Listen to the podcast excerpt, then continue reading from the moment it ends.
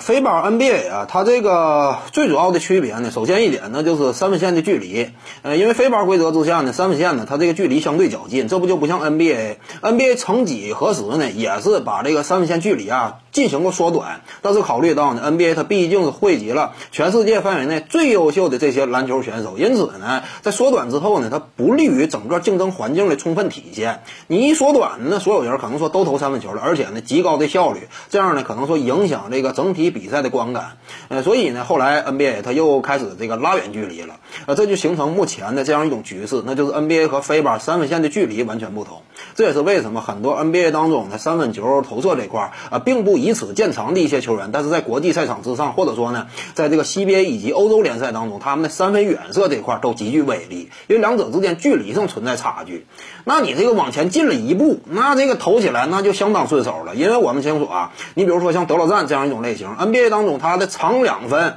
那还是挺准的，但是再往外跨一步投三分，立刻就差了一个档次。你像这种球员的话，来到这个飞巴规则之下，三分远射那肯定很具优势的。再有一点呢，就是最主要的区别，那就是飞巴这个规则之下呢，没有防守三秒，没有防守三秒呢，这也就使得啊，他的整个的联防的打法呀，啊，中锋站桩的这样一种这个呃战术位置的分配呀，那可以说呢，呃，非常强调内线的价值。篮下护框这块可以说呢，除非说你的突破能力呃登峰造极，要不然你很难说呃顶着对方内线一个高度强插篮下，这个是非常困难的。在非法规则之下呢，一个具备呃护框能力的身高臂长的这么一个大中锋内线，那可以说是极具威胁。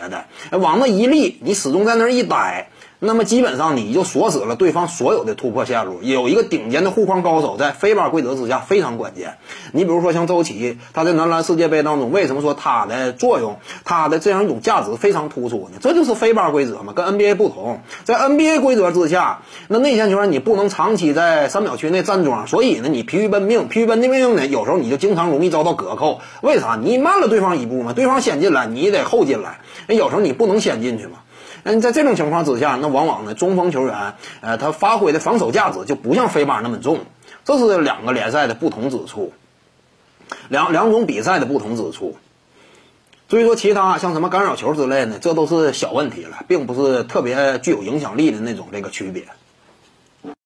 各位观众要是有兴趣呢，可以搜索徐静宇微信公众号，咱们一块儿聊体育，中南体育独到见解就是语说体育，欢迎各位光临指导。